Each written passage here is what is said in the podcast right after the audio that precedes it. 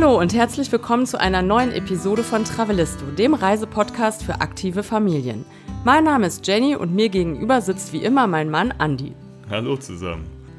Heute soll es um ein Land gehen, was für uns bisher ja ziemliches Neuland war, unbekanntes Terrain und vielleicht geht es euch ähnlich. Ein Land, was wir eher zufällig entdeckt haben auf unserer Balkantour in diesem Sommer.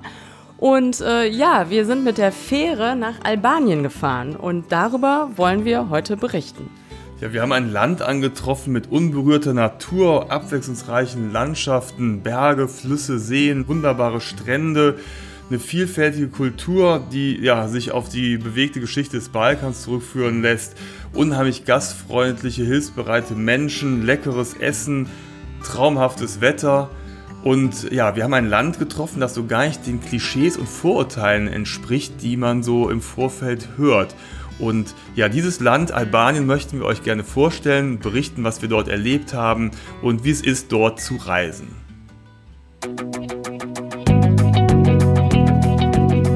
Travelisto, der Reisepodcast für aktive Familien. Hallo, wir sind Jenny und Andy und gemeinsam mit unseren beiden Söhnen bereisen wir Deutschland, Europa und die Welt. Wie wir reisen, was wir erleben und welche Tipps wir für euch haben, darüber berichten wir auf diesem Podcast. Vielleicht fangen wir mal mit so ein paar Infos über Albanien an, denn vielleicht geht es euch ähnlich wie uns. Das ist klar, man kennt Albanien, den Namen, das Land, man weiß, das ist irgendwo in Südosteuropa. Man kennt den Namen Albanien, man kennt Albaner, Kosovo-Albaner, aber so wirklich viel über das Land weiß man vielleicht gar nicht. Und deshalb, äh, ja, vielleicht erstmal mit der geografischen Lage könnten wir mal anfangen. Also wo genau liegt Albanien? Äh, südlich äh, von Montenegro, also es grenzt im äh, Norden an Montenegro, im Nordosten an den Kosovo und im Osten an Nordmazedonien und im Süden hat es eine Grenze zu Griechenland. Und ja, liegt an der Adria und am Ionischen Meer. Im Süden sieht man wirklich Korfu direkt vor sich liegen, das sind nur ein paar Meter. Und ja, das schon mal so, wo, wo findet man das denn eigentlich? Die Hauptstadt und gleichzeitig größte Stadt ist, äh, kennt man bestimmt auch aus den Nachrichten, Tirana. Mhm. Immerhin 550.000 Einwohner. Und insgesamt leben in Albanien gerade mal 2,8 Millionen Menschen. Mhm. Ja, wie kommt man da hin? Tirana hast äh, Andi ja gerade schon erwähnt, äh, die Hauptstadt. Ich glaube, das ist auch der einzige Flughafen in Albanien. Äh, ich glaube, Andi, der einzige mich. Äh, internationale Flughafen, genau. der übrigens nach der berühmtesten Albanerin benannt worden ist Mutter Teresa. Genau, also der Mutter Teresa Flughafen. Wir haben ihn nicht ausprobiert, wir sind nicht mit dem Flugzeug angereist. Es gibt auch andere Wege, natürlich einmal über Land. Äh, ist eine ganz schöne Strecke von Deutschland aus. Man muss äh, über äh, ja einige Länder, einige Grenzen passieren. Oder man kann es auch so machen, wie wir es gemacht haben. Wir sind nämlich äh, durch Italien durchgefahren, bis nach Süditalien, bis nach Bari. Und von dort aus sind wir mit der Fähre rübergesetzt nach Dures, eine Hafenstadt in Albanien. Ja, da kann man vielleicht auch ganz kurz erklären, wie wir überhaupt so zufällig in Albanien gelandet sind. Denn das eigentliche Ziel unseres Balkan-Roadtrips war es ja, durch Kroatien und Montenegro zu fahren. Wir hatten aber keine Lust, wir diese klassische Strecke Österreich, Slowenien etc. zu fahren und dachten, wir verbinden die Anfahrt mit einem Besuch bei Freunden, die in der Nähe von Bologna wohnen, fahren durch Italien nach Bari und setzen dann über. Und da gab es halt eben eine perfekte Fährverbindung von Bari rüber nach Durez Ehrlich gesagt haben wir von dem Namen nee. Dures vorher noch nie gehört, aber es klang gut. Dann haben wir gedacht, guck mal, das ist ja. Dures nehmen wir. Guck mal, das ist doch in der Nähe der montenegrinischen Grenze. Da fahren wir rüber nach Albanien und biegen dann links ab, hoch äh, und fahren nach Montenegro. Und dann kam uns die Idee, Moment mal, wir können ja auch rechts fahren und einfach mal gucken, wenn wir schon mal in Albanien sind, uns das ganze Land mal anschauen. Also Fähre ist auch eh immer ein uriger Einstieg, finde ich, in ein Land. Ja, und die Fähre, ähm, die fahren zum Teil auch über Nacht. Also wir sind über Nacht gefahren mit äh, Kabine, sehr angenehm. Fährt um 22 Uhr los, kommt dann morgens um 8 an. Also es ist ein, ja, eine schöne Strecke. Und es gibt auch nicht nur nach Dures Verbindungen, sondern es gibt auch noch eine andere Hafenstadt, Flora. Und äh, auch nicht nur nach Bari gehen die Verbindungen, sondern an verschiedene Orte äh, nach Italien. Also Ancona gibt's eine Verbindung, Brindisi, und äh, weiß nicht, habe ich noch eine andere vergessen? Nee, das sind so nee, die das, Hauptstrecken, ne? ne auch ja. von Griechenland gibt's auch eine Verbindung genau. so über Korfu. Also da gibt's äh, zahlreiche Verbindungen und Fähren. Ja. Ja, und unsere Idee war, du hast es ja eben schon ein bisschen erzählt, Andi, wir waren ja vor zwei Jahren, waren wir äh, schon mal in Kroatien und ähm, ja, haben da vieles gesehen von der Küste, von den Inseln, sind aber nicht so weit in den Süden gekommen, wie wir es ursprünglich mal angedacht hatten. Und dann haben wir gedacht, okay, wenn wir dieses Jahr da nochmal hinfahren, sollten wir uns vielleicht mal von unten vom Süden aus nähern. Denn dann haben wir eine große Chance, auch mal was von Süd- und äh, Mitteldalmatien zu sehen und nicht wieder irgendwo im Norden in Anführungszeichen hängen zu bleiben, weil wir da eine schöne Insel gefunden haben, wie vor zwei Jahren zum Beispiel Park. Und ähm, ja, das war so die Idee, ganz in den Süden zu fahren und da nicht zweimal hin und her, sondern von Süden dann ähm, den Roadtrip in Richtung Norden sozusagen zurückzufahren. Ja, und ich war ganz froh, dass wir dieses Mal wieder mit einem Kastenwagen unterwegs waren von Etrusco dem CV 600DB, ein sehr kompakter Wagen mit allem drum und dran und ideal für ein Vanlife und für einen Roadtrip auf dem Balkan. Man kann natürlich den Balkan und vor allem Albanien auch mit öffentlichen Verkehrsmitteln bereisen. Es gibt zum Beispiel Zugstrecken, einige wenige, aber das ist jetzt nicht so optimal. Besser ist es mit einem Bus zu fahren und das ist aber auch wieder so ein bisschen Abenteuer und äh, ist auch so ein bisschen ja sinnbildlich für das ganze Land. Erstmal muss man ja die Bushaltestellen finden. Genau, man muss die Bushaltestellen finden und dann gibt es auch nicht wirklich einen Plan. Du kannst nicht online irgendwie gucken, wann der Bus kommt. Am besten muss man sich irgendwie vor Ort schlau machen bei den Einwohnern und äh, irgendwie herausfinden, wann kommt der Bus. Es gibt auch oft so private Sammeltaxen und Busorganisationen. Also das ist alles geregelt. Man kommt von A nach B. Man muss sich nur so ein bisschen durchfragen. Das Problem hatten wir nicht. Wir waren ja mit dem Camper unterwegs und konnten da irgendwie wunderbar rumfahren. Mhm. Ja, und apropos durchfragen, also die Menschen sind sehr, wir haben die als sehr freundlich und sehr hilfsbereit und sehr glücklich, dass äh, Touristen kommen, äh, sehr gastfreundlich empfunden. Und wir konnten uns auch gut verständigen. Also äh, die Landessprache Albanisch, da versteht man nichts, wirklich gar nichts, kann sich das auch äh, mit keiner anderen Sprache irgendwie herleiten. Es gibt äh, sehr ungewöhnliche, laute, schwierige, so ähnlich wie das englische TH. Es gibt E's mit zwei Punkten drauf, äh, Wörter, die mit äh, zwei R's anfangen und so weiter. Also es ist sehr schwierig damit, ähm, ja, da bräuchte man eine längere Vorlaufzeit, um da irgendwie äh, so ein Minimalvokabular sich anzueignen. Aber wir sind gut durchgekommen bei jüngeren Leuten mit Englisch, können gut Englisch und ähm, ältere Menschen sprechen oft Italienisch. Und äh, ansonsten kann man sich mit Händen und Füßen und italienischen Bröckchen und was auch immer äh, sehr gut zurechtfinden. Das hat gut geklappt. Manche sprechen übrigens auch Deutsch. Also es gibt auch ähm, nicht nur nach Italien enge Verbindungen. Also viele Albaner äh, leben oder arbeiten oder haben mal gearbeitet in Italien und fühlen sich Italien wohl auch sehr verbunden. Und es gibt aber auch viele, die mal eine Zeit lang in Deutschland oder in der Schweiz gelebt haben ähm, und äh, wieder zurückgekommen sind und ja, Deutsch sprechen. Also man findet sich gut zurecht. Ja, es gab eine große Auswanderungswelle Anfang der 90er und das ist vielleicht auch ja die Gelegenheit, mal so ein bisschen die äh, geschichtliche Situation zu beleuchten. Denn auch das, finde ich, hat man nicht Weiß so wirklich auf dem Schirm mhm. gehabt. Ne? Ja. Denn äh, ja, Albanien war jahrzehntelang isoliert und das ist ganz eng mit einem Namen verbunden, Enver Hoxha. Der kam 1944 an die Macht und baute damals eine sozialistische Diktatur auf und isolierte und schottete dieses ganze Land über 40 Jahre ab. Also sie waren komplett dicht gemacht. Es gab Reiseverbote, es gab Religionsverbote, die Menschen wurden in einem Art Terrorregime eingeschränkt und unterdrückt.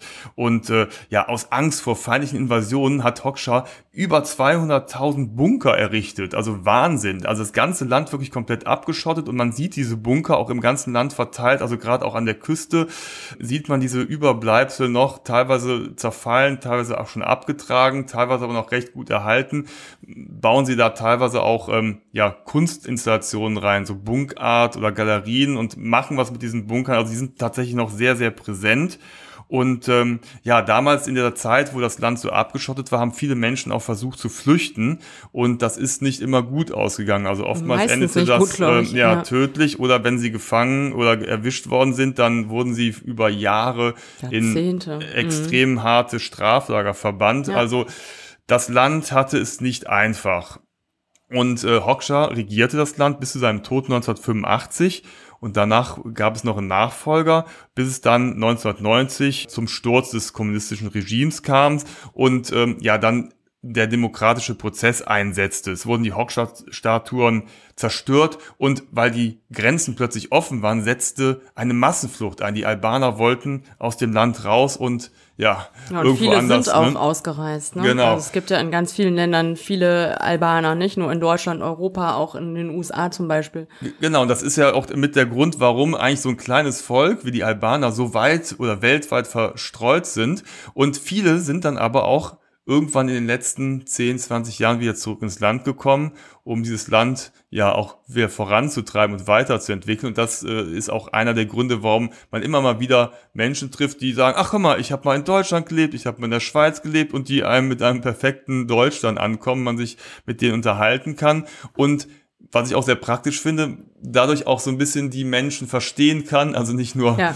sprachlich, sondern auch so, wie die ticken, was diese für eine Einstellung haben. Und da stellt sich halt immer heraus, dass wir Deutschen ganz, ganz viele Vorteile gegenüber Albanern haben, die sich überhaupt gar nicht bestätigen lassen. ne? Ich glaube, das Mhm. wissen wir auch an der, äh, haben wir an der Reaktion der Freunde und Bekannten gemerkt, als wir erzählt haben, wir fahren nach Albanien. Ja, also viele haben gesagt, oh cool, äh, das ist ja gerade voll im Kommen als Reiseziel und das entwickelt sich viel. Und viele haben aber auch gesagt, so, hm, Albanien, wie seid ihr denn da drauf gekommen? Und äh, Kann man da dass man einfach so merkt, ist das nicht gefährlich oder und ist es wirklich gar nicht, wenn man da als Tourist ist. Ne? Also äh, die Probleme, die es sicherlich äh, gibt, ne, sowas wie äh, Korruption zum Beispiel, kriegt man als Tourist überhaupt nichts von mit. Es gibt äh, keine Diebstähle oder Überfälle auf Touristen, da muss man sich überhaupt keine Sorgen machen. Ähm, ist ein sehr sicheres Reiseland und wir haben uns echt zum Teil gewundert, dass Leute auf Campingplätzen wandern gegangen sind, ihren Camper mit offener Tür, mit allen Wertsachen drin, äh, einfach da so haben stehen lassen.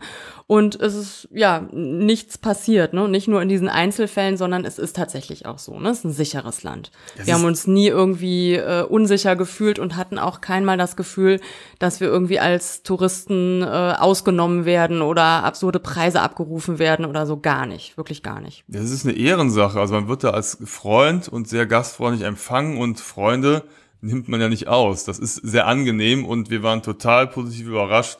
Die Menschen sind wirklich sehr, sehr nett. freuen und sich freundlich. richtig, dass man da genau. hinkommt, Das, ne? Da geht einem das Herz auf. Umso schlechter habe ich das Gewissen, wenn ich zurückdenke, als wir in Duress angekommen sind und so der erste Eindruck war und wir Ja. dachten, um Gottes Willen, so gefühlt, wo sind wir denn hier gelandet, ne?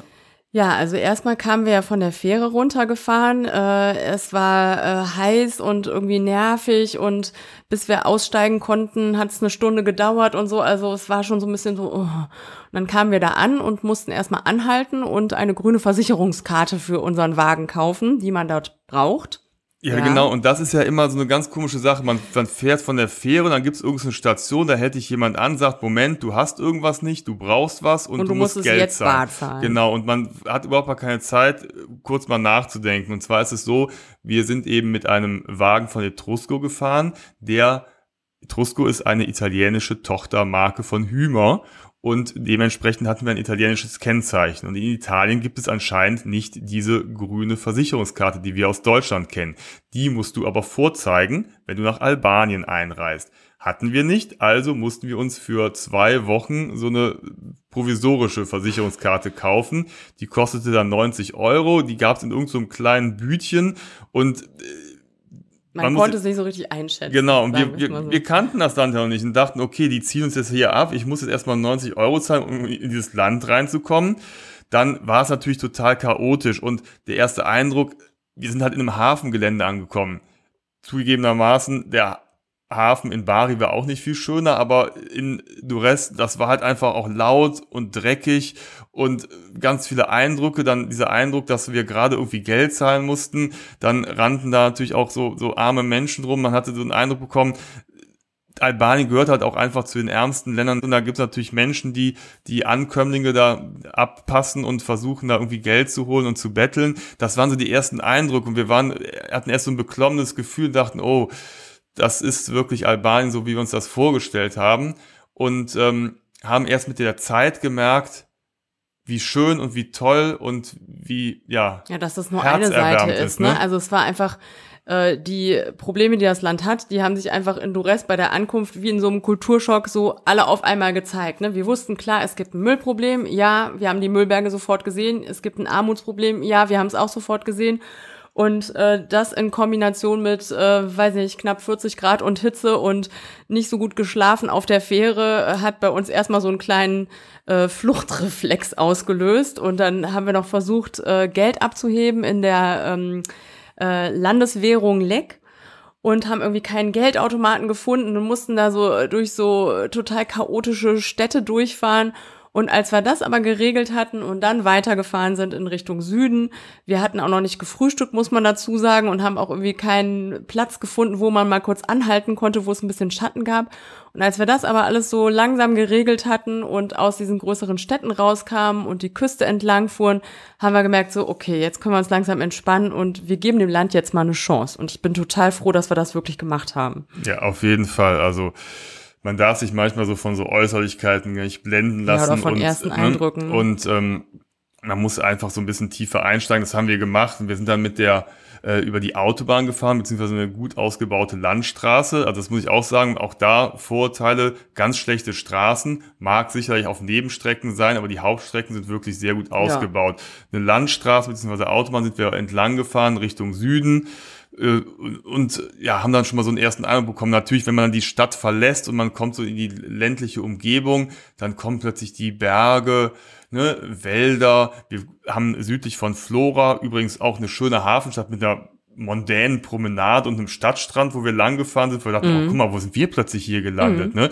Dann so eine Küstenstraße immer mit so kleinen, äh, ja, so, so äh, Steilküstenstränden und so äh, Beachbars und so. Wir hatten, okay, das ist ja auch ganz nett hier, also Tourismus ist schon durchaus angekommen. Und dann ging es halt irgendwie weiter, ja, diese Küstenstraße hoch und dann sind wir zum Logara Pass gefahren, der liegt auf 1043 Meter Höhe. Und man kommt sozusagen von Flora an und fährt den äh, Pass im Norden hoch von der nördlichen Seite. Und der ist dann ganz bewaldet und ganz grün. Und dann kommt man oben, kommt man an und blickt quasi runter erstmal auf die Südseite, die total karg ist, und dann öffnet sich da vor einem die albanische Riviera mit wunderbaren Buchten, türkisfarbenem Wasser. Und da kriegt man richtig Lust und sagt, oh geil, da will ich jetzt runterfahren und da wollen wir hin. Das sah richtig einladend aus und wunderschön. Apropos zu den Straßen, wollte ich noch mal kurz ergänzen, ähm, das ist auch ein Vorteil, von dem wir gehört hatten, dass Albaner so fürchterliche Autofahrer sein sollen. äh, ich glaube, im Reiseführer stand's auch und Leute hatten uns vorgewarnt, passt bloß auf, wenn ihr da mit dem Wagen fahrt, die fahren ganz schlimm. Ähm, haben wir überhaupt gar nicht so empfunden. Ähm, eher genau andersrum, dass sie eher langsam fahren, eher vorsichtig fahren, eher umsichtig fahren, mitkriegen, was passiert. Es gibt auch relativ viele Straßenkontrollen, dass die Polizei da steht und kontrolliert. Ähm, also habe ich gedacht, ähm, fallen mir auf Anhieb mindestens zehn Länder ein, Deutschland inklusive, wo die Leute viel schlimmer fahren als in Albanien. Also überhaupt gar nicht. Also die Albaner haben schon schräge Manöver drauf. Also man, die naja. nehmen einmal, ja, die nehmen einmal die Vorfahrt ja. oder fahren einfach mal so in den Kreisverkehr rein. Aber das Entscheidende langsam. ist mega langsam. Wenn dir jetzt einer mit äh, 20 km/h die Vorfahrt nimmt und du siehst auch schon wieder da in Schritttempo auf die Straße fährt, ja, da kannst du ja gar nicht böse sein. Da sagst du, ach komm, äh, fahr vor und es gut ist und so. Und trotzdem hatte ich aber den Eindruck, dass sie noch gucken, dass sie ja, nicht klar, einfach fahren ja. und eher so, dass ich denke, oh, schaffe ich noch, fahre ich noch mal kurz. Und die sind total relaxte Fahrer, ne? Also da ja. hupt keiner, keiner wird aggressiv, sondern ja, okay, lass den halt mal eben vor, eher so. Und wir haben einige Kilometer darunter gebrettert in dem Land und ich, also tatsächlich kaum Probleme gehabt. Also, auch im Vergleich zu Montenegro und Kroatien, ja, ne, wo wir danach waren. Also da war es anders. Ne? Also Albanien wirklich gar nicht. Ja, da sind die plötzlich geheizt. Und das ist ja eben der Unterschied. Also du kannst blöde Manöver machen, langsam, dann ist das alles halb so wild, aber die Geschwindigkeit, die macht's halt. Und das war halt, die sind alle höchstens 50, 60 gefahren. Die haben sich exakt an die äh, Kontrollen ja, und dann die Vorgaben gehalten. Ja, ja. Das Lieblingsauto der Albaner ja. ist übrigens Mercedes. Mhm. Ähm, ich habe noch nicht geschafft, nach einer äh, Statistik zu recherchieren, wie viel angemeldete Mercedes es in Albanien gibt. Ähm, ich würde mal sagen, pro Einwohner mindestens einer. Ähm, und daran zeigt sich auch so ein bisschen die Kluft zwischen arm und reich. Äh, es gibt da viele äh, Nobelkarossen Äh, also auch einige reiche Menschen und ein Mercedes gehört auf jeden Fall zum Lebensstandard dazu. Äh, unsere Jungs waren sehr begeistert äh, davon, sehr beeindruckt, haben auch so, ja, hat ja jeder ein Mercedes, lass mal Mercedes zählen, aber es waren so viele, dass sie gar nicht mehr hinterhergekommen sind. Wir haben es dann eher andersrum gemacht und gesagt, wir lassen uns mal zählen, wer keinen Mercedes fährt. Ähm, das war wirklich äh, interessant. Ich glaub, wir haben drei gezählt. Nein, Nein aber Mercedes ist ja nicht Mercedes. Es gibt natürlich wirklich nagelneue Bonzen-Mercedes, wo man denkt, so krass, äh, dass die sich das hier so fette Dinger hier äh, leisten. Und dann gibt's aber auch so die alten Mercedes, die man wahrscheinlich aus Deutschland hier mal rübergeholt hat. Also äh, eine komplette Bandbreite an Mercedesen. Und das zeigt aber auch irgendwie, Albanien ist ja auch so, das war auch einer der ersten Eindrücke, so ein Autofahrerland, weil du triffst erstmal die ganzen Mercedes, dann alle zehn Meter eine Tankstelle, und ein Lavaz. Ja, nein, Tankstelle, ähm, entweder in Betrieb oder als Lost Place, Ruine, sonst was. Ja. Also, aber ne, es gibt auf jeden Fall und dann diese Lavats, diese Waschstraßen. Ein, äh, ein albanisches Wort, was wir auf jeden Fall gelernt haben, weil es überall steht. Auto-Lavats. Also, also, so, also so eine, so eine Waschanlage. Äh, ja, das ist mega praktisch, weil du kannst also eigentlich alle zehn Meter kannst du dein Auto waschen lassen. Also ich Dein weiß Mercedes. gar nicht, äh, was die da, also die, die müssten ja alle blitzeblank sein. Also die haben so viele Waschmöglichkeiten. Ja. Das äh, fällt schon auf. Also ähm, das ist denen wichtig. Ne? Ja den Albanern. Also das war ein Wort, was wir gelernt haben. Ne? Das andere war Shitet. Das fällt so auf, weil es so wie Shit geschrieben wird, nur noch mit ET hinten dran. Und das heißt wohl äh, zum Verkauf. Das sieht man auch relativ häufig. Auch bei so Dingen, wo man sich fragt, was soll man denn da kaufen? Die Ruine, die da steht oder äh, das äh, vollgewucherte Grundstück. Also das Wort sieht man auch sehr oft. Ja, man kennt das ja übrigens auch ne, äh, aus, aus südlichen oder südeuropäischen Ländern halt, dass hier und da mal so eine Bauruine steht. Und das ist in Albanien auch sehr, sehr präsent. Da stehen einige Bauruinen, die sind dann auch teilweise, wie du sagst, zu verkaufen. Also sehr attraktive Immobilien ja. äh, im Rohbau. Und äh, ja, das zeigt natürlich halt auch dann die, die Geldprobleme, dass irgendwer große Pläne hat und anfängt zu bauen und dann geht einem das Geld aus und dann sind die wirklich da sehr, sehr stark äh, äh, verbreitete äh, Bauruinen und manchmal ja, zerstören sie auch so ein bisschen die Landschaft und äh, ja, ja. aber. Also insgesamt merkt man, dass Albanien sich gerade so entwickelt. Ne? Das sieht man auch an so Kennzahlen wie äh, Bruttoinlandsprodukt, äh, was immer weiter steigt. Ähm, das ist äh, zum Beispiel, ne, auch im Tourismus merkt man es, dass so äh, Hotelanlagen entstehen, jetzt nicht total zugebaut, dass Küstenabschnitte komplett mit so Bettenburgen zugebaut sind, das nicht, aber dass hier und da mal so ein Luxushotel entsteht, dass man gerade merkt, es ist so ein Umschwung, ne? Also es entwickelt sich gerade. Also wenn ihr äh, noch einen Teil des äh, urigen, ursprünglichen Albaniens äh, bereisen wollt, dann ähm, wäre unser Tipp, das möglichst bald anzugehen. Also nicht, nicht zu lange zu warten. Jetzt wurde gerade an der Küste wurde ne, äh, investiert in Unterkünfte, in Gastronomie ja. und das haben wir dann auch gespürt an unserer ersten Station. Wo noch ein bisschen Nachholbedarf ist, ist in der Infrastruktur, ne, Verkehrsnetz und äh, zum Thema Umweltschutz. Da gibt es, glaube ich, auch immer, ja, äh, ja gibt es, glaube ich, das weltweit Müllproblem, ne, äh, merkt einiges, man überall. Ne? Und äh, ja, dann gehen wir da kurz drauf ein, weil es ist leider auch sehr präsent.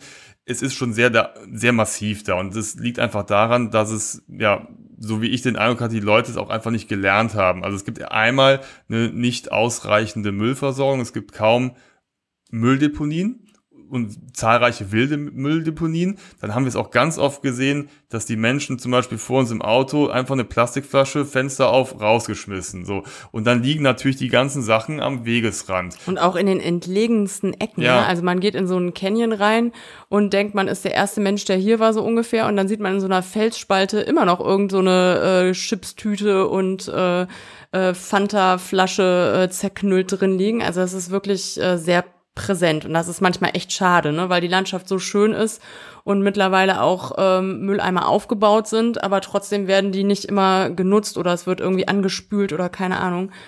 Ähm, das Was, ist schon manchmal ganz schön störend. Aber es scheint sagen. die Menschen ja selber nicht zu stören. Also in den Städten, also man hat den Eindruck, die schmeißen den Müll einfach hinten aus dem Fenster raus und dann liegt er dann vor der Haustür. Also man will es ja auch zu Hause, da wo man lebt, ja auch schön haben und die Menschen leben halt eben mit dem Müll. Und äh, also das fanden wir schon so ein bisschen schade, weil das ist mhm. so ein mhm. Problem das könnte man in den Griff kriegen, wenn alle mitziehen würden. Mhm. Und das fängt damit an, dass man einfach nicht seinen Müll aus dem Fenster schmeißt. Ne? Aber das scheint sich ja langsam auch ein ja. bisschen zu ändern, ne? dass wir auch an Orten, ähm, dass da wirklich eine Müllabfuhr kam und Müll eingesammelt hat von den Touristen, die sie da irgendwie äh, haben liegen lassen. Also es wird langsam, aber es wird noch ein Weilchen brauchen, denke ich. Ja, und äh, also wir fanden es jetzt zum Beispiel an den Stränden war es in Ordnung. Ne? Also wir haben auch oft gelesen, oh, die sind total vermüllt. Fanden wir tatsächlich mhm. gut. Fun Fact noch am Rande, Albanien hat jahrelang Müll aus anderen Ländern importiert, um damit ein bisschen Geld zu machen. Und dabei hatten sie ihren eigenen Müll noch ja, nicht mehr im also Griff. Also sind wir alle nicht ganz unschuldig ja, dran. Ne? Genau. Ja. Naja, steigen wir aber mal in unsere Reise ein wieder. Ne? Wie gesagt, wir sind genau. über den Logara-Pass gekommen, haben auf die albanische Riviera geguckt und sind runtergefahren, haben uns einen Ort ausgesucht und gesagt, komm, da steuern wir einfach mal hin und lassen uns überraschen. Und das war der Livadi Beach. Genau, und da merkt man so, ne, was wir eben beschrieben haben, so diese Mischung aus ne, ursprünglich und es entwickelt sich gerade. Also es ist eine Strandpromenade, ähm, wo Autos fahren, ist aber nicht asphaltiert, also so eine staubige Schotterpiste. Und da gibt's so ein paar Buden, ne, so eine äh, Frozen Joghurt Bude, die gestern aufgemacht hatte. Wo der Frozen ähm, Joghurt noch nicht genau, gefrozen war, deswegen war konnten frozen. nicht äh, verkaufen. Äh, ein Luxushotel, wo eine äh, Riesenhochzeit gerade stattfand. Dann aber auch ein Campingplatz, wo wir übernachtet haben, äh, Krania Camping. Der war total urig, also wir hatten einen Stellplatz total zugewuchert. Äh, die Bilder sehen echt aus, als würden wir mitten im Urwald stehen, direkt an der, wirklich direkt am Strand. Und ähm, ja, so eine Mischung war das da. Ne? Man, äh, es gibt so äh, Restaurants mit Terrassen auf dem Dach, eher so ein bisschen äh, improvisiert, wo man äh, lecker frischen Fisch, Dorade für, keine Ahnung, acht bis zwölf Euro essen kann. Also merkt man auch, es ist noch günstig. Und äh, es entwickelt sich aber gerade. Und diesen Ort haben wir gefunden, ähm, den Livadi Beach. Und da wollten wir, ich glaube, ursprünglich zwei Nächte bleiben. Ne? Dann haben wir aber nochmal verlängert, weil das so schön da war und so entspannt und äh, ja der perfekte Ort, um da erstmal anzukommen und so ein bisschen zu genießen, zu schwimmen. Wir sind da, ähm, das Wasser war da sehr warm, also ich schätze auf bestimmt 28 Grad. Man konnte echt lang drin bleiben, es war aber trotzdem erfrischend. Und da konnte man dann noch die Bucht, die war so wahrscheinlich zwei Kilometer ungefähr breit, äh, super hin und her schwimmen. Und die Jungs hatten auch noch so ein paar Felsen und so ein Plateau, von dem sie runterspringen konnten. Und ja, da hatten wir ein paar schöne Strandtage. Ja, es war so ein Kieselstrand, ne? das Wasser war klar. Ähm, es waren auch äh, so Liegen aufgebaut mit Sonnenschirmen. Das haben sie wahrscheinlich von den Italienern geklaut. Äh, das sieht ja nicht immer auf den ersten Blick nett aus, aber es war sehr hilfreich. Ja, es, es war, waren so Bastschirme, ne, die waren ja ganz hübsch Sah gemacht, gut ne? aus und äh, weil ohne Sonnenschutz Braucht man auch, äh, ja. würdest du da eingehen. Wir hatten unser Sub dabei, da sind wir so ein bisschen in die Nachbarbuchten geschwommen und gepaddelt. Also das war wirklich die erste schöne Gelegenheit, um einfach mal anzukommen. Ja. Ne? Und da haben wir uns äh, ja einfach mal die Füße hochgelegt und Urlaub gemacht. Und äh, diese Liegen, die muss man übrigens auch nicht mieten. Ne? Also der Strand ist nicht so eng, äh, dass man das äh, mieten muss, ne? wie in so Lidos in Italien zum Beispiel. Es kostet fünf Euro für den ganzen Tag, fand ich jetzt auch noch okay. Und es gab aber auch Leute, die das nicht gemietet haben, sondern da einfach selbst ihr Lager aufgeschlagen hat. Das ist auch möglich, ne? Wenn man irgendwie seinen eigenen Schirm dabei hat oder so, kann man das auch machen. Ja, und das war so der erste Eindruck dann auch äh, an diesem Livadi Beach. Und da haben wir auch so überlegt und äh, auch nochmal im Reiseführer nachgeguckt und uns da richtig mit dem Land erstmal beschäftigt ja. und gesagt, weißt du was, wir fahren jetzt nicht wieder Richtung Norden nach Montenegro, nee, wir fahren jetzt weiter Richtung Süden. Wir wollen mehr von dem Land erfahren, wir wollen auch ins Landesinnere, wir wollen einfach, jetzt sind wir hier, jetzt ja. ist die Gelegenheit, das Land zu erkunden. Und wer weiß, wenn wir in zwei, drei Jahren wiederkommen, wie viele Frozen Joghurt-Buden es hier gibt. Ne? Und, äh, die wären noch nicht mehr das Hauptproblem. Ne? Nein, aber wer mag den Leuten denn verdenken? Ja, die klar. haben jetzt, sehen jetzt irgendwie ihre Möglichkeit. Das sind ja teilweise auch wirklich gerade in den ländlichen Gebieten einfache Leute. Das sind teilweise Selbstversorger. sieht man in den Supermärkten. Gibt es eine relativ überschaubare Auswahl, weil die Menschen sich Vor selbst allem versorgen, kaum Obst ne? und Gemüse. Ne? Ja. Das gibt's in Supermärkten zum Großteil gar nicht. Es gibt auch keine großen Supermarktketten, die wir gefunden hätten, sondern nur so kleine. Und Obst und Gemüse bauen die Leute selbst an. Oder es gibt halt so Gemüselädchen. Oder ähm, auch äh, sehr lecker äh, am Straßenstand wirklich äh, Bauern, die ihr Obst und Gemüse verkaufen. Genau, und deswegen, die Leute wollen halt auch was davon haben. Und ja, das klar. ist ja auch eine Art des Tourismus, dass wir halt ins Land kommen und halt auch dann eben bei der neuen Frozen Joghurt Bude mal den ganzen Stolz des Strandes da halt mal den Frozen Joghurt probieren oder beim Straßenstand halt uns eine Melone holen. Wassermelonen riesig groß zu sehr günstigen Preisen. Total lecker. Also wir haben, glaube ich, immer eine Wassermelone im ja. Wagen gehabt und die dabei gehabt. Und ähm, ja, dann sind wir weitergefahren Richtung Süden. Und äh, apropos äh, Versorgung am Straßenrand, es gibt mich da total oft Quellen Genau. Und da sprudelt dann plötzlich so am Straßenrand. In Borsch zum Beispiel, ne, genau, haben wir mal angehalten. äh, äh, das Wasser raus. Die haben manchmal so, so Wasserhähne davor installiert oder manchmal ist einfach auch so, so, ein, so ein Rinnsal, wo man, wo es dann hervorspritzt und dann kann man. äh, Kommen die Leute mit ihren Gaionen da Genau. und füllen sich das alles auf. Und wir haben uns auch ein paar Flaschen gefüllt. War sehr lecker. eiskaltes, frisches Bergwasser. Also ein Traum. Das haben wir genau in Borsch gemacht. Das übrigens auch ja ganz nett ist, weil da gibt es so, so kleine Wasserkaskaden Terrassen. und Terrassen. Da Ja. kann man dann Kaffee trinken und dann sprudelt über das Wasser raus. Das ist irgendwie ganz witzig. Und wir sind aber weitergefahren, vorbei an der nächsten größeren Hafenstadt Saranda, nach Xami ans Ionische Meer. Es ist quasi kurz vor der griechischen Grenze. Da haben wir einen Tipp bekommen, dass das ganz nett sein soll. Und ähm, da sind wir, war ganz witzig, haben wir einen Campingplatz angesteuert oder so, so einen Stellplatz, ähm, der schon relativ voll war. Der es war so ein Haus in der Mitte und drumherum standen die ganzen Camper und es waren so wie so Dächer, so aus, aus Efeu oder so Pflanzen. Also es war wie so, so eine riesige Halle, wo die alle drunter standen. Nur es war kein Platz mehr frei. Nur so gegenüber auf äh, so einem Schotterparkplatz zwischen zwei, drei Bauruinen in der knalle Sonne und eigentlich wollten wir direkt wieder los und dachten, oh, das ist nix. Ja, und dann kam aber die sehr äh, herzliche und gastfreundliche Besitzerin auf uns zu, hat uns so, ah, da seid ihr ja, hallo, und hat uns erstmal auf ihre Dachterrasse, äh, die auch mit so äh, Efeu äh, äh, und Wein zugerankt war. Nee, Efeu nicht, Wein war es, glaube Ja, ich. ich Ne? weiß auch nicht. Ich, Auf jeden Fall saßen wir da, hatte so uns schon einen äh, eiskalten Cappuccino und den Jungs einen Eiskaffee, äh, eine Eisschokolade hingestellt und uns äh, liebevoll bemuttert. Und dann haben wir irgendwie gedacht, so, okay, jetzt müssen wir auch hier wir bleiben. können jetzt nicht wieder weg. Und sie hat auch versprochen, äh, nachmittags kommt Wind auf. Es war nämlich, also wir können Hitze gut ab, aber da sind wir so ein bisschen an unsere Grenzen gekommen. Ne? Also es war knapp 40 Grad, Knallsonne, kein Lüftchen und es war extrem schwül. Und sie sagte, auf jeden Fall kommt nachmittags der Wind und es war auch so, der Wind kam.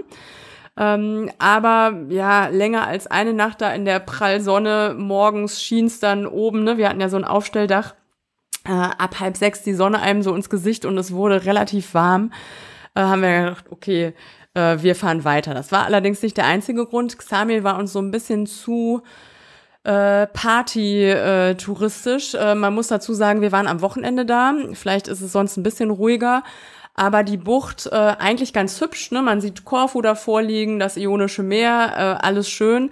Aber es gibt viele Strandbars mit, ähm, das ist insgesamt in Albanien angesagt, sehr lauter Musik.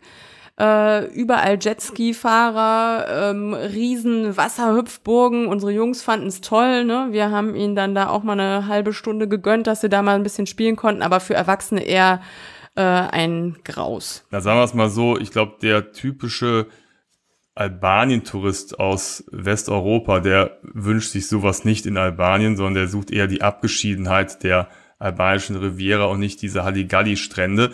Das mögen aber die Einheimischen gern. Ich hatte auch den Eindruck, dass auch Griechen rüberkommen und da Urlaub machen. Also das war richtig so, so Party-Hochburg. Und da ist der Tourismus dann auch schon voll angekommen. Äh, also im Süden äh, sicherlich auch in anderen größeren Orten, aber zwischendurch gibt es halt immer wieder die kleinen Orte, die wunderschön sind, wo es noch so ein bisschen in den Kinderschuhen steckt und die muss man sich dann halt eben herauspicken. Xamil, da war es schon vorbei.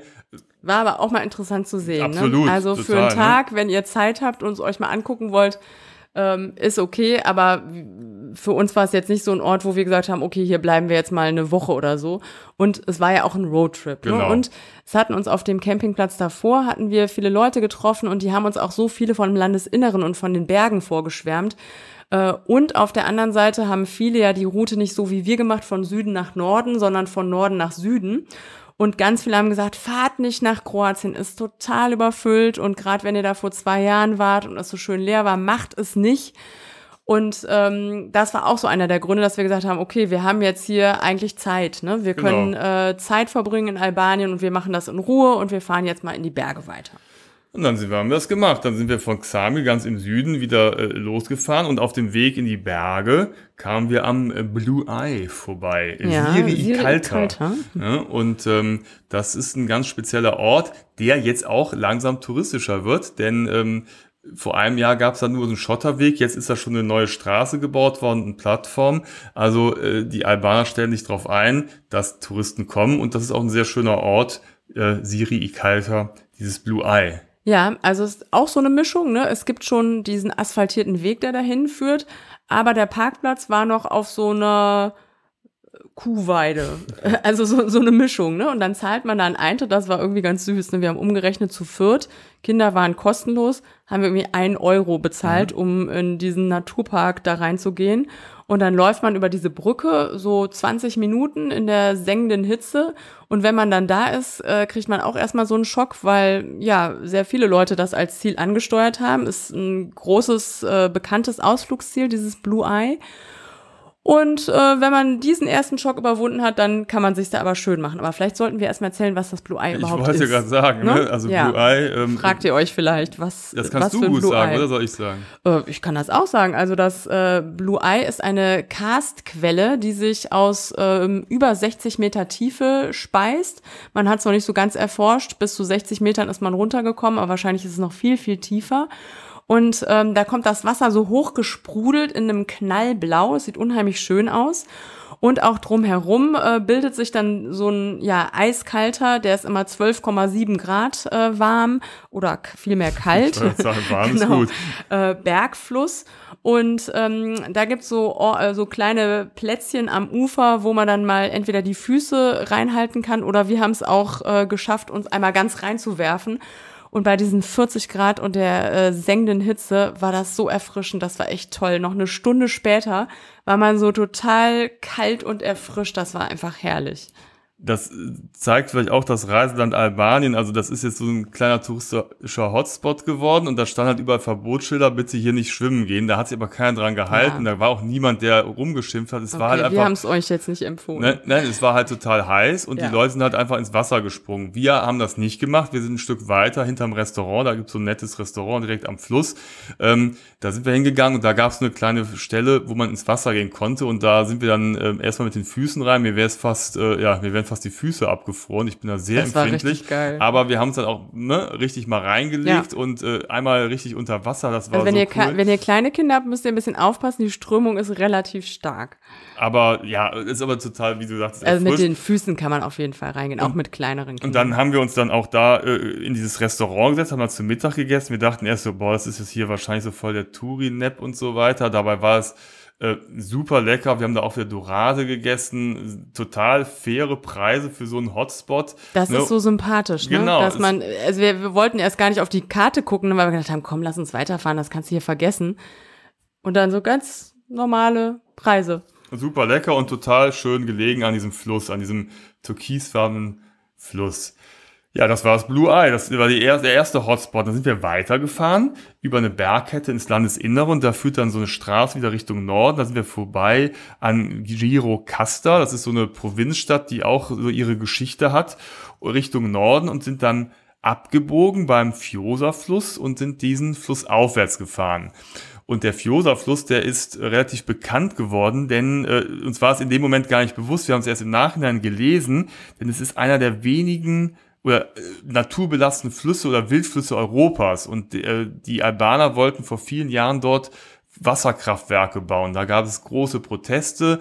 Ein italienisches Konsortium hat da schon eben kurz vor Meer angefangen, den Baudamm zu bauen und das wurde zum Glück abgebrochen. Der Baudamm wurde nicht gebaut, um diese einmalige Flusslandschaft zu schützen. Und mittlerweile wurde jetzt hier ganz vor kurzem eine Absichtserklärung über die Errichtung eines Nationalparks unterschrieben, der den Fiosa-Fluss und die Nebenflüsse halt ja schützen soll. Und da sind wir halt reingefahren und diesen Fluss entlang über abenteuerliche Brücken, denn wir hatten ein Ziel, das war Benja. Mhm, genau. Und ähm, ja, bei Benja, da gibt es äh, verschiedene warme Schwefelquellen. Also da bildet äh, der Fluss äh, Lengarica, keine Ahnung, ob ich es richtig ausspreche, so, eh, so oder so ähnlich. Du hättest ähm, auch gesagt. So äh, Bassins. Und ähm, ich dachte erst, die wären total warm. Ne? Ich hatte irgendwas von 32 Grad gelesen. So warm war es nicht, aber angenehm. Ähm, da kann man sich da so ein bisschen treiben lassen in diesen Quellen und guckt in diese tolle Landschaft ähm, auf so eine ähm, ja ganz äh, tolle Brücke. Ähm, so eine osmanische Steinbrücke, die so berühmt ist, dass sie sogar das Titelbild unseres Reiseführers zierte. Und diese Landschaft ist einfach total schön. Ja, die Kardiot-Brücke und ist eine der besterhaltensten Brücken aus der osmanischen Zeit in Albanien. Und es ist ja nicht so, als ob jetzt es gibt ja manche Orte, die haben dann so einen Highlight, aber dieser Ort in der Nähe von Benja, das, der hat halt ganz viel zu bieten. Also nicht nur diese Quellen und teilweise waren die Pools auch, haben die Leute so mit Steinen, die so aufgestaut, damit mhm. man sich richtig reinsetzen kann. Nicht, dass das reicht, dann haben wir noch diese tolle Brücke und wenn man halt hinter die Brücke quasi öffnet sich äh, dann Canyon und wenn man da reingeht, dann hat man eine wunderbare Tour, kommen wir gleich drauf, kann ja. durch diesen Canyon spazieren. Tagsüber ist da ja, auch ganz gut. Betrieb, ja. weil diese Quellen einfach auch berühmt sind und viele sich dann aber auf den Weg machen. Aber es sich eigentlich ganz gut. Ja, ne? wir kamen aber erst abends an, so um fünf, sechs Uhr und haben uns dann da hingesetzt, haben so ein bisschen die Abenddämmerung genossen. Und das Schöne ist, ähm, es wird geduldet in Albanien oder es ist okay, dass man halt mit dem Camper sich auch frei hinstellen kann. Wir konnten uns dann da am Fluss irgendwie ein Plätzchen suchen, da waren einige andere Camper auch, aber es war so, dass das im verträglichen Rahmen war. Ne? Also Wildcampen ist da halt gestattet, geduldet und die Leute verhalten sich aber auch so verantwortungsvoll, dass es auch ja vernünftig abläuft, die ihren Müll wieder mitnehmen und äh, das eigentlich eine ganz nette Atmosphäre war und jeder so ein bisschen so sich sein Eckchen da an dem Fluss gesucht hat.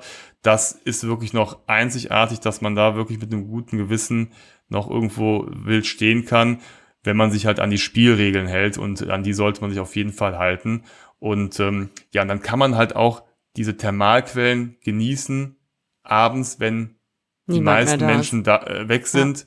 und man einfach da allein ist und ja, total. Das ist einfach eine urig, total ne? schöne Atmosphäre, ne? An diesem äh, Fluss, der ist zum Teil ausge, also wie so ein ausgetrocknetes Flussbett mit so Steinen und dann ähm, fließt der aber auch noch und du stehst da im, unter Bäumen direkt an diesem Fluss und äh, das war so eine heimelige äh, Atmosphäre abends. Dann kam noch in Albanien, habt ihr bestimmt auch schon mal gehört, äh, gibt's äh, viele äh, freilaufende Hunde, äh, die niemandem mehr gehören. Und äh, da, so einer kam dann auch, so ein Eisbärartiger, wir nannten ihn Miro.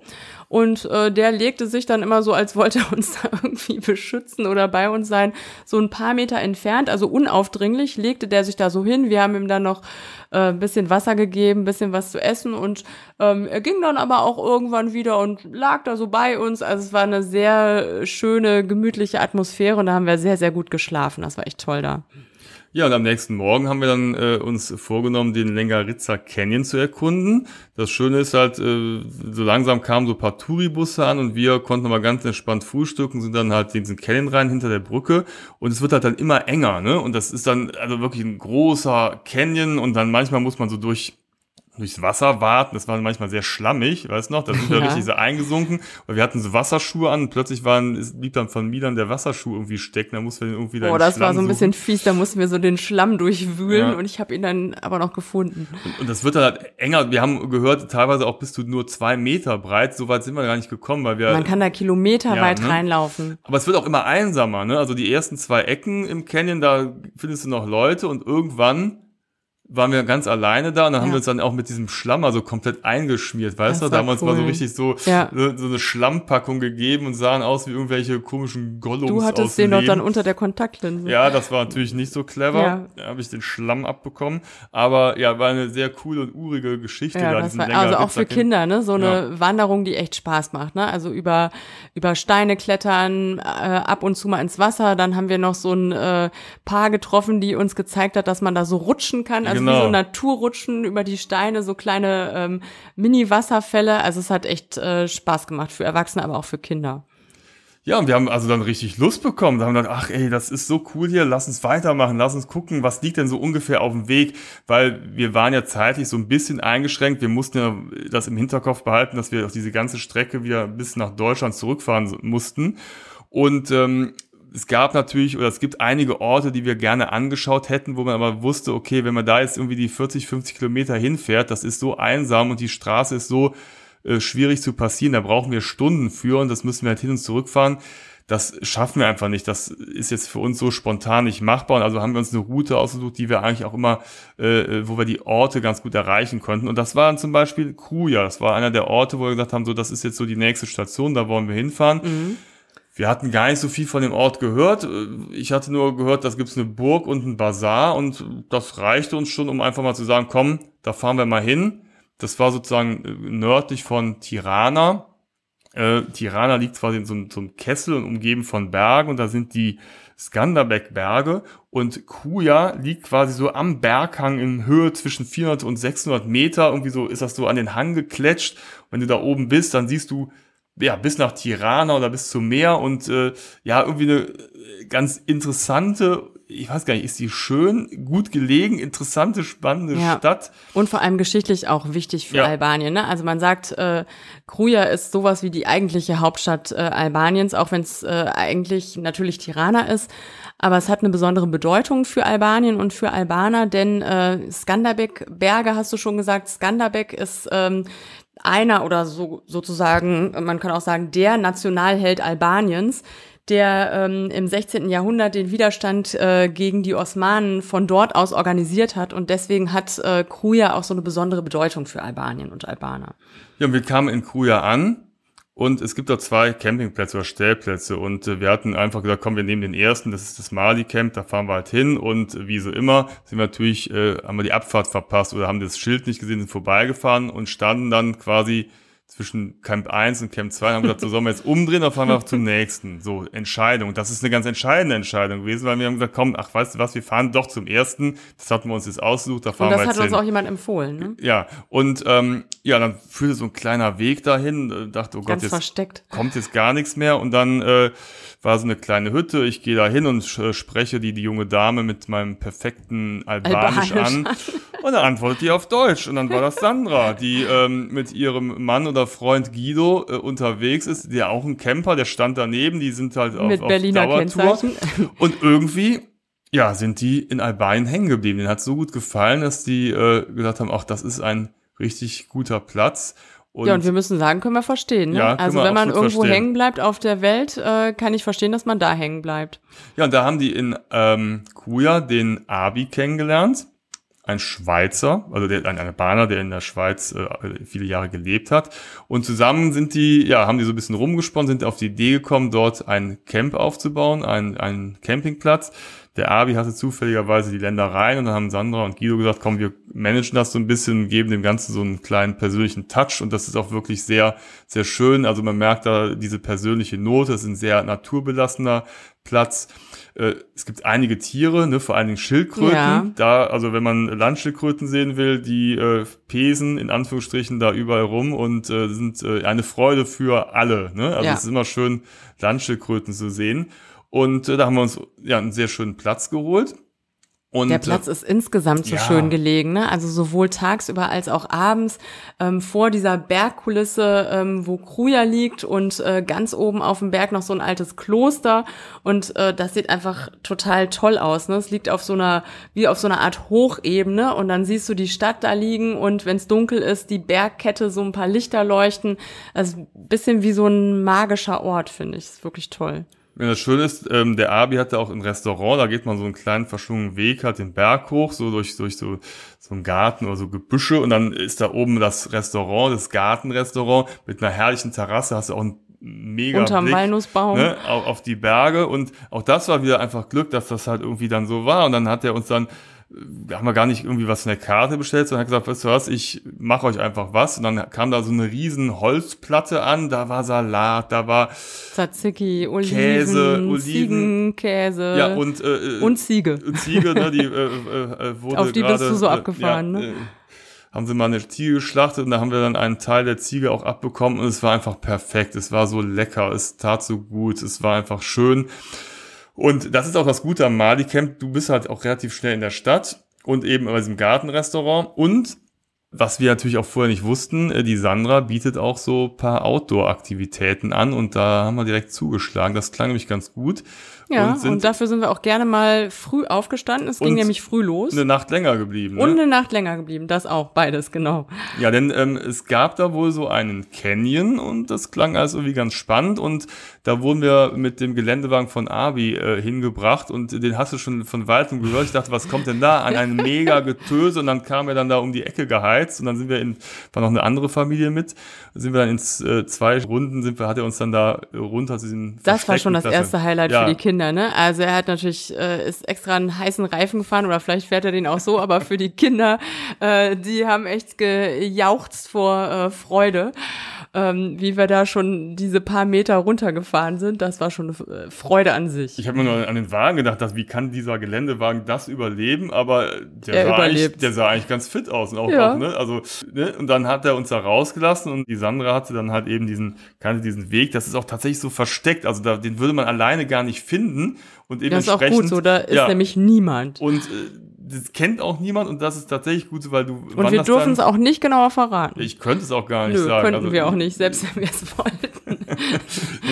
Und dann äh, gehst du halt da irgendwie über dieses ausgetrocknete Flussbett, also es ist noch ein schmales Rinnsal, fließt da halt, und dann ziehen da so Ziegenherden lang äh, mit dir und dann Viele Tiere haben wir gesehen, Ja. ne? Also äh, eine Eule, flo eine Eule, flog ja. da lang. Äh, Schlangen haben wir gesehen, Flusslibellen, Ziegen en masse, also viele Tiere, die man da sehen kann. Auch für Kinder ein großer Spaß. Ja, und dann wurde halt dieses Tal immer enger und dann irgendwann standen wir davor und sagten, okay, das ist jetzt der Eingang in diesen Canyon. Dann sah es, war wie so ein Felstor und da ging es dann rein. Und das war am Anfang vielleicht fünf Meter breit und es wurde halt immer schmaler und das war genial. Ja, und da sagte Sandra dann erstmal, okay, ab hier schwimmen. Ja. Ab hier nur noch Badekleidung. Äh, Rucksäcke bleiben hier. In Albanien muss man sich ja keine Sorge machen um Sicherheit und da schon mal gar nicht, da kommt ja keiner hin. Und äh, ja, da sind wir losmarschiert in den Canyon hinein und äh, das war echt ein Abenteuer. Ne? Also da gibt's Passagen, äh, wo man äh, nur noch schwimmend weiterkommt, wo es so dunkel ist, dass man fast gar nichts mehr sieht. Dann muss man so eine Etage höher klettern über so einen kleinen Wasserfall, weil es sonst nicht mehr weitergeht. Das ist einfach, äh, das war echt Wahnsinn. Das war so cool. Ja, es waren teilweise wie so, wie so eine Kathedrale, dass das halt so, Ja. so Räume sich bildeten durch diese Felsen und dann, wenn du halt dann durch dieses klare Wasser schwimmst und dann kommen diese Sonnenstrahlen da, die bahnen sich so den Weg zwischen den Felsen rein. Und das war ansonsten einfach, ist es aber kalt. Ja. Es war richtig eisig. ja, ohne, ohne Sonne war es tatsächlich Ja. Mhm. kalt, ne? Aber es war einmalig und das war mir total dankbar, dass wir wieder durch so einen Zufall Mhm. das mitbekommen haben und diese Tour gemacht haben, weil also das macht sie halt eben aus. Man weiß am Anfang gar nicht, was einen erwartet und dann ist man hinterher total happy, Ja. dass man wieder tolle Sachen erlebt hat. Ja, und wir haben uns danach, als wir da rauskamen, waren wir echt so durchgefroren, ne, von diesem kalten Bergwasser. Es war so angenehm, weil es so heiß war, haben uns dann erstmal wie die Eidechsen auf so heiße Steine in die Sonne gesetzt, um uns wieder zu wärmen. Und dann hat uns Sandra zurückgeführt durch dieses äh, Flussbett und Abi uns wieder abgeholt mit seinem Wagen. Und dann, Und dann kam noch das nächste Highlight. Genau, natürlich waren wir dann hungrig von dieser Tour. Und dann gab's wieder Mittagessen im äh, Garden-Restaurant bei Abi.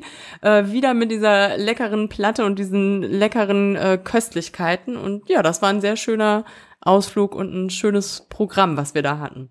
Also hat Crew ja auch das zu bieten, aber wir wollten natürlich auch die Stadt anschauen. Genau. Das ist auch das Coole daran. Also man kann da, weiß ich nicht, in einer Viertelstunde, 20 Minuten vom Mali Camp auch locker in die Stadt gehen. Äh, geht ein bisschen bergauf, aber ich finde es Ist immer machbar. total spannend, weil äh, man sieht ja unterwegs auch was und man sieht, wie die Menschen leben, wie so eine Stadt aufgebaut ist und ähm, wie gesagt, es gibt halt so einige moderne Gebäude, einige halbfertige Gebäude, wo man äh, sagt, okay, interessant, der erste Stock ist Rohbau, der zweite Stock wird bewohnt, der dritte Stock äh, ist in Planung. Einige Gebäude, wo man gar nicht weiß, wohnt da jemand oder Genau. ist das verlassen, ist manchmal gar nicht so eindeutig. Ne? Die Menschen sind fröhlich. Sie sitzen auf der Straße, meistens Männer, und quatschen da, trinken Kaffee oder so. Ne? Und also Ja. die leben da und das ist halt gut.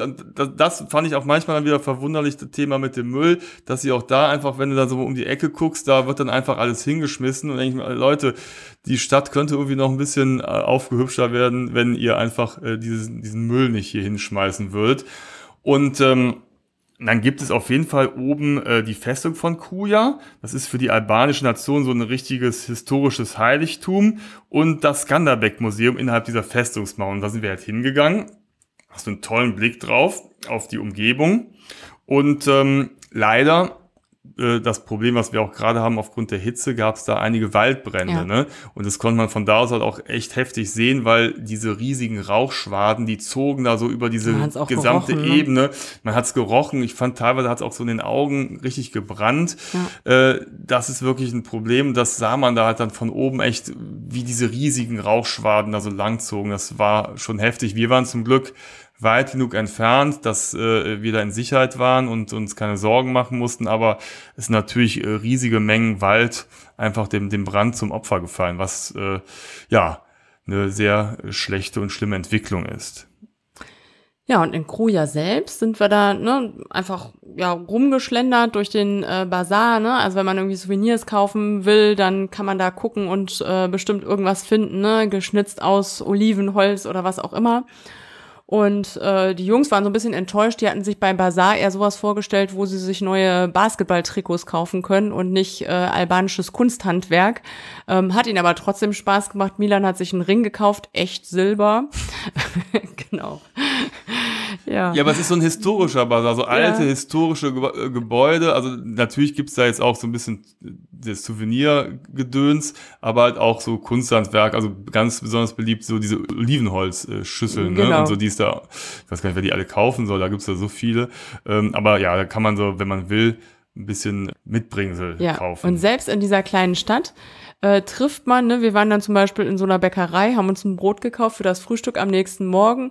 Äh, eine Verkäuferin, die perfekt Deutsch spricht, ja, ich habe mal in München gelebt und äh, das ist irgendwie auch ganz witzig, ne, dass man, egal mit wem man spricht, ähm, man kommt da irgendwie so gut in Kontakt. Also das fand ich in Kruja auch ganz besonders, ne, auch auf dem Bazar irgendwie äh, jeder spricht äh, jede Sprache und man kann sich mit so einem Gemisch aus verschiedenen Sprachen mit allen Leuten gut verständigen. Das hat Spaß gemacht wo du gerade Bäckerei erwähntest. Da ja. gibt es eine Bäckerei, die hat mich äh, oh, uns ja. alle sehr die beeindruckt. Ähm, ne? Also man geht halt so durch diese Stadt und dann ist da vor allem eine Bäckerei und dann guckt man hoch auf das Schild und den Namen und denkt sich, ja, das äh, ist der offensichtlichste Name. Also wenn ich eine Bäckerei. So würde ich meine Bäckerei Genau, aufnehmen. dann würde ich nennen, die heißt nämlich äh, George W. Bush. Und das fanden wir halt wirklich sehr amüsant und äh, haben uns natürlich damit dem Thema beschäftigt. Das hatten wir auch vorher schon mal gelesen, denn ähm, es gibt noch diese Zwillingsstadt Fushekuya, die ist so ein bisschen unterhalb. Und äh, da war in den 90er Jahren der gute George W. Bush kam da zu Besuch und ja, und das war einfach eine, eine ganz berühmte Sache. Also er war der erste amerikanische Präsident, der halt Albanien besuchte und er kam halt da vorbei, um äh, sich mit lokalen Kleinunternehmern zu treffen, um ja äh, amerikanische Hilfsprojekte voranzutreiben. Die sollten irgendwie Mikrokredite für die Unternehmer dort finanziert werden und äh, ja, dann wurde er halt eben im Nachgang zum Ehrenbürger genannt und auch ganz berühmt die Geschichte, er genoss ein Bad in der Menge und vielleicht kommt da das Klischee des äh, bösen Albaners. Nee, es war schon vorher und deswegen wurde das behauptet. Und dann wurde mich behauptet, ihm wurde die Armbanduhr geklaut. Seine der, Rolex. Ne, genau. Naja, stimmt aber, gar nicht. Achso, stimmt gar nicht. Nein, er hat es ja selbst äh, dementiert. Das Achso, okay, nicht. ja. Jedenfalls äh, sind die Menschen total happy. Und äh, er ist da wirklich so der Ehrenbürger und es gibt eine Statue, es mhm. gibt eine, ein Café, einen Platz und die Bäckerei. Und die Bäckerei ist übrigens sehr lecker. Ja, und wir haben da Brot gekauft, also nicht wegen des Namens, sondern weil es halt eben die Bäckerei am Ort war. Gibt's und auch ist dann, Pizza und süße Sachen, ist wirklich und es ist dann ganz witzig, dass selbst auf den Papiertüten stand dann immer George W. Bush drauf. Also das Die haben extra aufgehoben. Ich fand schon skurril und irgendwie, äh, ja, irgendwie hat ja. das nochmal irgendwie gepasst. Aber ich finde, das zeigt ja auch so ein bisschen die Dankbarkeit der Albaner, wenn ja. sich jemand um ihr Land kümmert und da mal hinkommt. Und ich meine, er war nun mal auch der erste äh, US-amerikanische Präsident, der überhaupt nach Albanien gereist ist, wenn ich es richtig verstanden habe. Und so fand ich es aber auch als Tourist dort. Ne? Also, dass die Leute sich wirklich freuen, dass man dorthin kommt. Der war ja auch jetzt, sagen wir mal, eher umstritten als Präsident und im Nachgang muss man ja sagen, konnte es ja noch schlimmer werden. naja. Ja, jedenfalls äh, mussten wir dann irgendwann äh, ja weiterziehen und äh, zum Glück genau. äh, Sandra und Guido sind so bereist, auch in der Gegend und äh, die haben natürlich auch eine ganze Menge an Tipps und haben dann natürlich auch gesagt, ach mal, ihr könnt da lang fahren, also Kosovo ist eine Reise wert, dann der Komansee ist ein Stausee, mit dem man halt, den man mit einer Fähre bereisen kann. Also muss auch eine einmalige Sache sein. Wir waren tatsächlich irgendwann dachten wir so Mist, was was können wir alles machen? Was was ja. wie viel Zeit haben wir noch? Und am liebsten würden wir das alles machen und ähm, ja, mussten dann aber leider Prioritäten setzen, haben gesagt, komm, wir fahren jetzt erstmal ans Meer und suchen uns da nochmal eine schöne Stadt. Wir waren äh, eine Stelle aus. Wir waren ja jetzt einige Zeit lang im Landesinneren und wollten nochmal an den Strand gehen und sind halt dann wieder ans Meer gefahren, sind dann einfach die Küste entlang gefahren, um zu gucken, wo es uns gefällt, wo wir noch mal ein paar Tage bleiben wollen. Ja, und dann war plötzlich die Grenze da. Mhm. Und da stand Montenegro drauf. und, und, dann sind wir nach Montenegro gefahren. Genau. Und hier endet unsere Albanien-Reise. Ach so, ich wollte schon jetzt gerade loslegen. Und Montenegro. Aber, liebe Das ist die Freunde nächste Folge, würde ich mal sagen. kleinen äh, persönlichen Podcasts Das äh, berichten wir in der nächsten Episode, Ja. wie es dann weiterging. Also ihr merkt schon, wir Albanien. sind total begeistert. Ne? Ja. Wir sind äh, super begeistert von Albanien und zwar war das einfach so eine positive Überraschung. Ne? Wir hatten uns vorher kaum mit dem Land auseinandergesetzt, wollten eigentlich nur ganz kurz da sein und dann weiter nach Montenegro reisen und im Ende war es das Land, wo wir auf unserem Balkan-Roadtrip am längsten waren und ich finde, das ist ein sehr großes Kompliment an Albanien. Ja, also irgendwie habe ich da auch so ein Stück mein Herz verloren. Also es ist irgendwie, es ist auch irgendwie toll, dass so ein Land sich entwickelt und ich gönne es den Albanern total. Und es, äh, ja, wenn wir unseren Beitrag dazu äh, leisten können, dass die Menschen vielleicht ein besseres Bild von Albanien kriegen, dann hat sich das auf jeden Fall auch schon gelohnt. Also es ist Ja. wirklich ein wunderbares Land. Es hat noch ein paar Schwächen, es arbeitet dran, aber ähm, vielleicht sollte man sich auch beeilen, wenn man das Land sehen Ja. will, weil diese Natürlichkeit und so, die ist schon einmalig, aber die werden sich auch weiterentwickeln. Mhm. Und es wird sicherlich immer äh, von der Grundtendenz so urig bleiben, aber äh, ja, Mhm. jetzt ist der Moment. Und es gibt äh, noch viele Dinge, die wir jetzt nicht angeschaut haben. Also wenn ihr hinfahrt, ne, es gibt auch kulturell einfach noch viele interessante Sachen, sowas wie Butrint, ne, Ausgrabungsstätten und so weiter. Also es gibt wirklich viel zu sehen und viel zu tun und wir haben schon überlegt, wir fahren bestimmt noch mal hin und dann noch mit mehr Zeit, ne, Ja, als Beispiel- die Zeit, die wir jetzt dort waren. Das Valbonatal ist Ja. touristisch auch für Wanderer, muss das ein Traum sein in den, in den Bergen. Berat, diese Stadt mit den tausend Fenstern. Also da gibt es schon noch spannende Orte. Tirana, auch eine Stadt, die wohl irgendwie total im Wandel sein Mhm. muss, ne, die total, also auch jetzt so kulturell äh, einiges zu bieten hat, also total spannend. Also ja, Albanien, Ja, also vielleicht kommt noch mal Spannend. irgendwann eine Albanien-Folge von uns. ja, bald in der Herbstferien, ne? ja, genau. Alles klar. Okay. Ja, also wenn euch diese Folge gefallen hat, dann weise ich wieder dezent darauf hin, könnt ihr unseren Podcast gerne abonnieren. Äh, wir würden uns sehr freuen. Ihr könnt auch eine Bewertung oder einen Kommentar hinterlassen, je nachdem, ob ihr bei Spotify oder Apple Podcast und so weiter unterwegs seid. Denn äh, ja, wir würden uns freuen und äh, ja, wir bedanken uns für die Aufmerksamkeit. Ich hoffe, ihr hattet ein bisschen Spaß und einen guten Eindruck von Albanien erhalten. Ja, dann bis, Bis zum, zum nächsten Mal. Mal, Wir wenn haben ja es- schon ein bisschen gespoilert, wie es weitergehen Wenn wird. es nach Montenegro geht. Genau. Also, bis dahin. Tschüss. Okay, tschüss.